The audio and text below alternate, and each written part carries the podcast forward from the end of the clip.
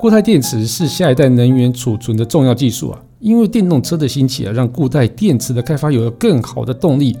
而台湾电动机车品牌 Gogoro 他们在今年三月时宣布与固态电池研发商辉能科技合作啊，共同研发固态电池，并推出全球第一颗专为电动机车固态电池的一个原型哦。那尝试将最新的电池技术导入二轮车的电动载具市场。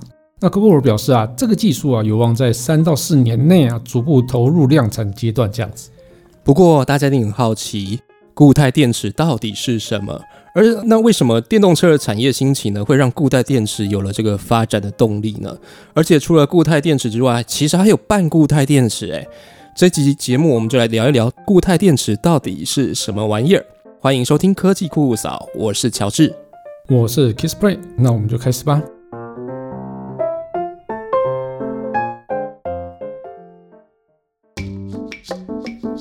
人类因为梦想而伟大。梦想因为科技而实现，科技新知、三 C 潮流、网络世界、虚拟宇宙，全部都在科技酷酷扫。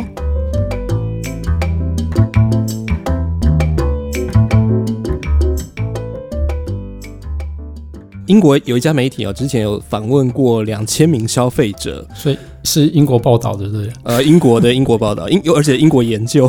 他们研究，他们发现有四分之一的受访者哈，每天都会为了手机快没电而感到焦虑啦。那如果这个调查研究方法呃是正确的话呢，那推到整个母体是不是乘上英国的六千七百万的总人口哈，这个就表示每天大概有超过一千五百万人这个英国人啊哈，他们因为手机电池没电而感到焦虑。哎，如果换算成台湾就。哇天啊，五百万人呢，四分之一五百万，对对对，对啊。另外还有一份调查指出呢，有三分之一的人表示，如果要从回家帮手机充电，还是要去健身房运动，这个二选一的话，他们毫不犹豫要选择就是回家充电。而且这个借口吧，不想去健身就不去健身房就对了。对，这懒懒病发作了。呃，这个数据上面显示，年轻人身上特别明显。哦，对，这个年轻人的定义是什么？就是一九八一年以前出生的，我已经不是以后出生啊？啊，以后啦，一九八一年以后出生的，就大概三十几岁吧，现在三十几岁的四十以下了。对了，嗯，对啊，有高达百分之四十二的这个四十岁以下的人，然后他们会放弃健身，然后只为了让手机有电，而这当中又有三分之一的人是愿意不顾一切要让手机就是要充到电啊。手机没电跟宿舍断网差不多是同样等级的就对了。其实我也是这样子，我只要看到百 那个手机的电力剩下百分之五十，我就开始找，哎，哪里有可以充电的地方？不然我就会拿起行动电源来插上手机，准备开始充电这样子。对啊，对啊。不过现在除了手机以外啊，那电动车也会让让人家有这样焦虑感啊。以目前量产的电动车来讲哦，在充饱电的状况下，最高行驶的里程数其实大概有八百公里，那其实是还蛮够的哦，是。有燃油汽车的一个水准哦，嗯嗯，但是问题就是在啊，燃油汽车啊，在没有油的时候，我们只要找到加油站，大概花个十分钟，十分钟还蛮长的哦，十分钟就可以把那个油箱的油加满哦，十分钟是包含排队是不是？呃，差不多啦，不用到十分钟啦，还要结账啊。对啊，你就自助加油啊，自己为自己加油，还要洗个车啊。哦，洗车要了，洗车要。好了，反正就可以做那么多事情，就对啊，那才花十分钟而已嘛。但对电动车来讲，却花需要花上几个小时哦，才能完全补充能源这件事情。对，就算是那个超级快充，也至少差不多要一个小时左右哈。对对。但所以一旦那个。车快没有电的时候，就会让驾驶感到非常忧虑哦，甚至电量在百分之五十以下的时候，他们就开始想要去找那个充电桩啊，准备去充电哦，真的那种紧张感。我我觉得像我现在开车，我光找停车位我就觉得很焦虑了，然后再开电动车又没电，那我不是焦虑到死？对，真的。呃，如果说你那个车快没电了，那你有急事，然后那个发现充电桩又被人家占满了，会不会气死？哎，对，你就觉得哦。呃，就是只觉得很衰的感觉。其实电量焦虑真的很多人都会有啦，即使你不开电动车的话，对不对？就手机就是大家最经常会遇到的。那你就可以想看，如果你今天是有电动机车，你有电动车的时候，这个焦虑感会有多重？没错，对啊。哎，你自己不是骑很久的电动机车？对，你自己的经验怎么样？你是不是有这样的焦虑？呃，其实我超焦虑的啊，所以我 所以我只要看到电量低于百分之五十的时候，就会开始找那个换电站这样子哦。对嘛，五十就是个门槛啊。对，我觉得对我来讲，五十是个门槛呐、但有人可以忍受到更低啊，有可能忍受到百分之二十之类的哦。对，作死自己。对，但我觉得最重要的是，因为电动机车它的里程数超短的哦。虽然说官方说最高可以续航大概一百公里左右，但是其实你实际骑乘啊，大大概就会多在哦续航大概五六十公里左右而已啊。所以你要对于那个经常需要骑机车的朋友啊，像是外送员之类的啊，他就会需要频繁的去换电，那其实也是造成他们非常大的一个麻烦。哎、我有点好奇，为什么实际跟官方会有这么大落差？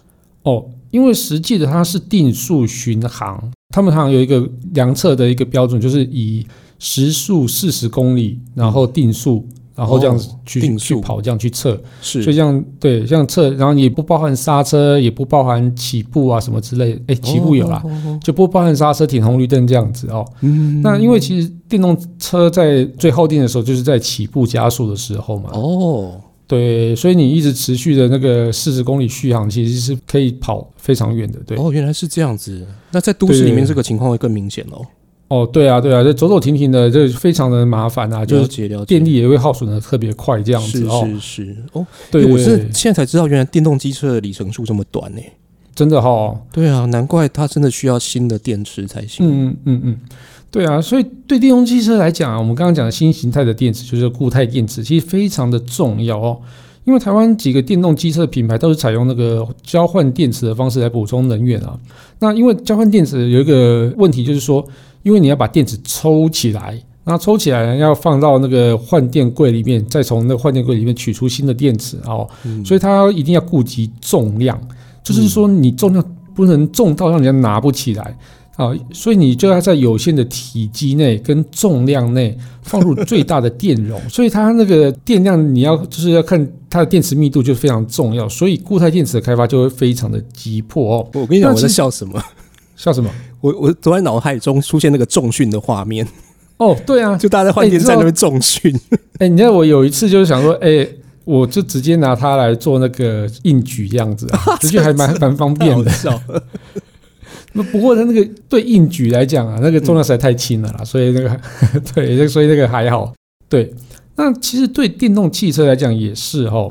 那如果要在让人减少焦虑的里程下哈，尽量减少电池的一个重量跟体积啊，除了可以让那个可利用的空间变大以外，譬如说你的哦这个座椅空间可以变大，因为可以放电池那个空间不用那么大了嘛。嗯那车身也可以变轻之后呢，行驶过程也会更省电，所以前面才会提到啊，电动车的产业兴起啊，是促使这个固态电池发展最好的一个动力，因为它真的很需要固态电池来帮它去加长里程数，然后也让车身变得更轻，这样子。哦，所以也就是说，现在电动机车或电动车来讲，它如果要再往上突破的话，就是它的电池一定要能够更轻、更小。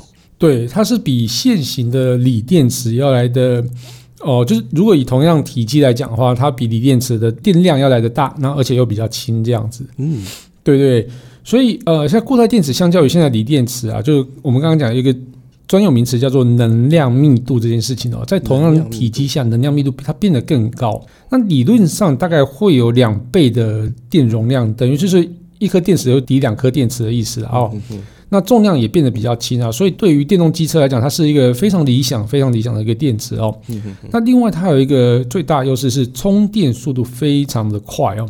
那我其实有看到近期有个报道，嗯就你上啊，它预计在二零二八年想要推出那个固态电池的一个汽车哦。哦，它其实就说哦，它的电池啊，只要在十五分钟内就可以从百分之十充到百分之八十。哦，哦，那这个其实是比现在目前 Tesla 的那个超级快充哦要来的快非常的多。对，Tesla 超级快充大概十充到百分之八十，差不多要半个小时或者四十五分钟左右这样子。嗯哦，所以它就是变得充电更快，而且它寿命也更长哦。呃，寿命更长，意思是说，哦，你在充了很多次电之后呢，它的损耗会变得比较小。哦，以你上我看了你上那个新闻哦，他就说它可以充电八百次之后呢，它还可以有维持百分之八十的一个电量这样子，嗯所以其实这个还是还蛮厉害的哦。嗯哦，另外就是热稳定，它也变得更好啊，那安全性上也比传统的锂电池更稳定、更安全这样子。你说热稳定这个是什么意思啊？热稳定其实。锂电池、液态锂电池，它就是比较不耐冷、不耐热这样子啊，所以像是电动车，在一个比较冷的环境底下的时候啊，它其实就是哎怎么办？它里程数变短了，而且它可能甚至连电都跑不出来这样子，等于就是电池有点失效的感觉。那其实如果你有拿手机到比较寒冷的地方去的时候，你也可以发现，你的手机有往往有时候会开不了机，有时候甚至就是突然就 shut down 了。嗯对，那它那个就是因为太冷了，所以它就是产生不出电来了哦。嗯嗯哦，那以一八六五零这个锂电池这种规格的锂电池来讲，工作温度大概是会在负二十度到五十度之间，然后那哦但最好的工作温度是在二十到四十度之间。嗯哦，所以如果温度过低的话，它电池效率就会越来越糟糕这样子哦。嗯那其实像是我们自己在用智慧型手机的时候，常常也发现啊，我们到一个比较冷的地方去的时候，那电池的那个耗电量会变得非常快。那甚至有时候在更冷，譬如说你选在一些地方滑雪啊什么之类的，或是说你去爬什么玉山啊、雪霸啊，嗯哦，手机有时候往往可能连开机都没办法哦哦所以这个时候就会有点危险的状况哦。嗯所以在寒冷环境下就必须要有那个保温装置来去维持温度，不然你的电动车应该动不了。但是对于固态电池来讲啊，它的工作温度会更广一点啊哦。嗯嗯那是比现行锂电池要来讲要来的稳定一些哦。那以安全性来讲哦，因为锂电池现在目前就是电动车啊，如果是发生车祸，它如果伤害到到锂电池之后，它就会燃烧。那燃烧其实那种火势是很难扑灭的，所以变成说，如果你是电动车的一个事故，燃烧起来之后，必须要通知消防队说，哎，因为它是电动车发生的一个事故，所以它可能会有特殊的一个灭火装置或灭火的一个材料来去帮你灭火这样子哦那其实这个是非常麻烦的。是那这个原因其实就是来自于它里面的一一个叫电解液的东西哦啊，这个这等一下我们后面会讲。嗯那但是因为那个固态电池它没有电解液，所以它就会相对安全很多这样子。哦，所以你刚刚有提到，就是现在的锂电池叫液态锂电池嘛，它是有电解液的。对对对对对对。固态电池就是它不是用这个电解液的方式，对不对？对对对对对对，那它是怎怎么样的？好呃，我们说现在的锂电池它是液态啊，那虽然说它是液态，但我们外表基本上是看不出来的哈。所以我我简单说明一下那个电池的结构哈。电池基本上会有两极嘛，就是正极、负极啊。那这个我们大家都知道嘛哦，就嗯那通常我们说的锂电池啊，就是它的正极材料是用锂化合物来去做材料哦，所以我们称呼它锂电池哦。那除了两极的材料以外啊，它中间有一个隔膜，还有电解质这样子哦。那固态跟液态啊，就是由它电解质来去做分别的。传统的那个液态锂电池的电解质就是液态的嘛，嗯嗯嗯，那准备上路的那个固态电池的电解质就是固态的这样子。还有听说是叫什么半固态电池，对不对？对，这个这个是怎么样？是一半固体一半液体啊？对，其实半固态电池它的那个定义其实有点模糊，你知道吗？你说的一半固体一半液体，那个是其中之一啊哦。就是你刚我们刚刚不是有提到那个隔离膜嘛？它就是隔离两种不同极性的一个电解液嘛。嗯嗯哦，所以表示两边的电解液不同，所以所以半固态有可能就是会一半固体一半液体的方式来去进行这样子哈、哦，就是一边维持液态的电解质，那一边就是固体的电解质这样子哦。嗯嗯嗯，那所谓的半固态电子，那也有可能一个解释是说，它电解质有可能是泥状物哦，就是比较稠一点的，嗯那也有可能是凝胶状，哦就是像果冻一样那种形状的的那种材质的东西哈、哦。哦哦哦，这样也被称为半固态电池啊，所以总之这两个其实都都有被称呼半固态电池这样。现现在是这样，这两个现在都有在研发吗？还是说这个词只是先丢出来，大家还在想？哦，都都有在走，都有在走。哦，对，嗯，OK OK，但是像固态电池现在才要出现，那是因为科学家以前没有想过，还是说它制造上面有比较困难的技术吗？其实呃，在说明困难之前，我分享一下小小的历史啊。其实嗯嗯固态电池的这个概念很早很早就出现哦。其实我查到的资料应该可以追溯到，呃又是英国了哈。英国的科学家法拉第，不过这个哦法拉第就是电磁学之父嘛，这个非常有名。这个嗯，对 我我刚才要算一下英国，没有这个是真的很厉害的英国这个很厉害的英国的，是是是是，对它名字是被用来当成那个电容单位，就是法拉哦，这个电容单位的一个科学家哦。当时他其实就有发现，哎，奇怪，电解质不是东西勾勾的物件，啊，基本上点点的物件，固态的东西怎么也可以当电解质呢？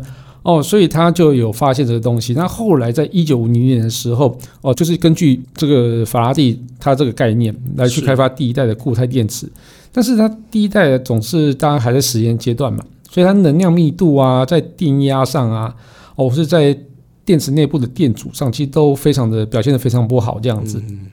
那后来其实，在一九九零后呢，其实就有大幅的进展。那一九九零后，在美国有一个专门研究能源、呃电力能源的那个一个实验室，他们就在发展出次世代的那个固态电池，然后就开始慢慢的蓬勃发展。那其实后来在二零零六年的时候啊，台湾有有一家叫做刚刚我们讲那个叫辉能哦，他也开始在去做一些固态电池的研发。然后他其实我后来才发现，哎，我有采访过他们，是而且他们那时候是在 MWC 的时候去发表它一个软性的电池、柔性电池这样子是。是，那它那那就是用固态电池的方式来制作哦。嗯哼哼哦，所以它都会用在一些比较穿戴式装置啊，或是甚至像是呃心率调整器这种东西，就是比较、呃可能是比较高安全性的东西，所以它就会用固态电池这样子哦。所以这个其实是蛮厉害的哦。对，那我们刚刚讲的辉能科技就是这是 Google 的合作伙伴。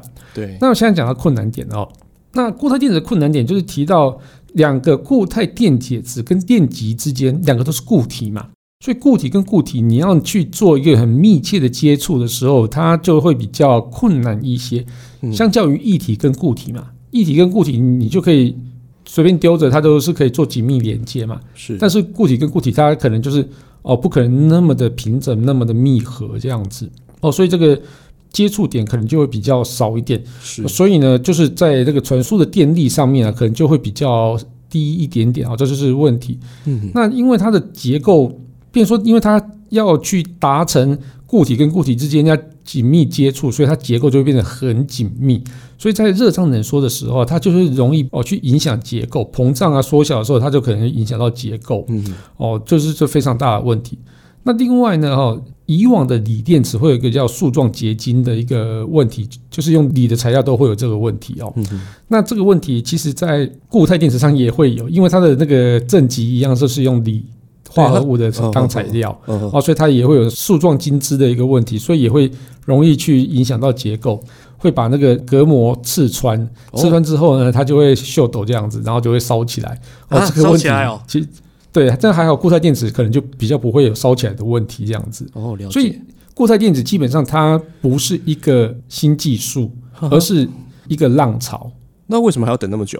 但是它量产性很差。哦，那对，就 是说它可能还没有办法突破到能够很大量的去做生产，然后也没有办法去，譬如说大大电池容量的时候，它可能在制作上就会有一些问题会慢慢出现，哎，那就是小那小电嗯池没有的问题。是是是。那刚刚有提到那个半固态电池，它会不会比较简单一点？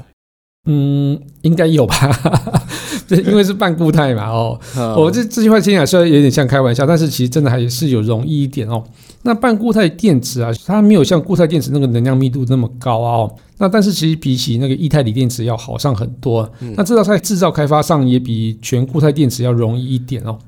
那加上半固态电池啊，跟固态电池的研发方向其实是基本上是一样的路线嘛，所以他们两个在开发上其实并没有太大的冲突。不是说我开发了半固态电池之后，我就要放弃固态电池的开发这样子。哦，所以等于是我在研究固态电池的半路中，哎，我先试验一下半固态电池，哦，它 OK 了，那我可能就让它先推出了哦。哦所以很多开发商都会把半固态电池当成前往固态电池的一个过渡产品，所以我认为半固态电池应该会先推出量产之后，接下来就才会换到固态电池这样子。哦，了解了解，就整个市场现在要朝向固态电池来发展，然后半固态电池会是中间的一个就是个发展的过程。算过渡产品啊，过渡产品我我是这样认为。了解。那现在 GoRo 跟辉能要合作嘛？那据说嗯三到四年之内要量产这个固态电池，你你观察如何？我觉得我蛮期待的啦，但是我觉得这个技术开发真的很难说哦，所以我比较不太确定它有没有机会去量产哦。啊，嗯不过我觉得这个是一个趋势啊，就是一旦固态电池量产之后，成本也开始下降之后啊，我觉得电动车一定会有更大幅度的一个进展。是那其实，在全世界的一个就是全面电气化跟舍弃燃油汽车的一个载具，哦是是是，就是我觉得这个东西是对于这个发展是非常重要的，所以我觉得固态电池对于整个环境保护来讲，应该也是会有所帮助的。所以哦，大家政府可能也会有需要，会有一些助力存在这样子。哎、我觉得一方面政府也希望可以朝向节能减碳的方向走嘛。嗯那一方面就是说，电动车如果像这个技术，这个电池技术可以突破，然后电动车也可以更多量产，是不是表示整个价格也能够往下降？对，一定的。那这会是个正向的循环。我指出一个问题啊，嗯就是说现在呃这些电池，无论是现在的锂电池或是之后的固态电池，最大的问题就是说，当电池的生命已经结束了，那这些电池该何去何从？嗯，对它的回收呢，就是未来一个非常大的问题。可能所以我现在要觉得这个也是先想好。哦，就是这些电池厂商需要去思考的。好，嗯今天节目我们跟大家介绍什么叫固态电池，什么叫半固态电池。那根据 GoRo 的说法呢，固态电池渴望在三到四年之内，呃，逐渐的投入量产。那对未来电动车市场而言是非常棒的一个消息啊！这个电池的新技术，还有这个新的电动车的计划，呃，是不是能够顺利的进行呢？我们就继续的期待下去。科技酷酷扫每周二四准时上线，我们会分享科技知识，讨论最新的科技话题。也欢迎到 Apple Podcast 订阅、评分与留言，给我们一点小小的鼓励，把节目分享给你最亲爱的朋友们。我们近期在 First Story 上面也有小额赞助，如果喜欢我们的节目，也可以用这种方式来让我们有更有动力制作节目哦。好，那我们就下次见喽，拜拜。谢谢，拜拜。